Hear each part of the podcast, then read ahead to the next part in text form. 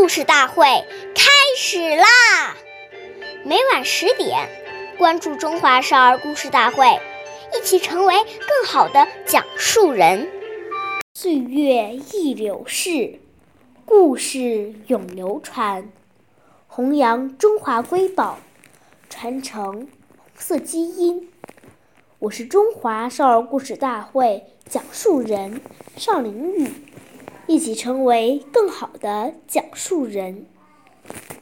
今天我给大家讲的故事是《故事大会红色经典故事》第八集：周恩来吃鱼叶窝窝头。中央红军刚到陕北时，周恩来爷爷衔任西北军委后方办事处主任。还负责后方供应军需工作。中央机关住在出关寨时，周爷爷看到有的老乡煮瓜慢吃，就指示虾建县委总计张俊贤：“这里的群众遭受了敌人的抢劫，人们生活很苦，你们一定要安排好他们的生活。”组织好生产，我们的事你就不要管了。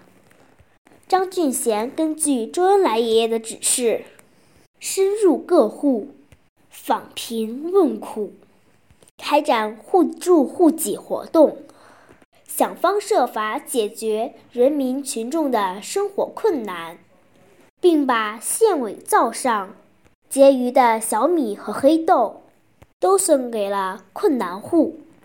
周恩来爷爷却同大家一起抓起鱼叶窝窝头，笑呵呵地说：“好吃，好吃。”感谢大家的收听，我们明天再见。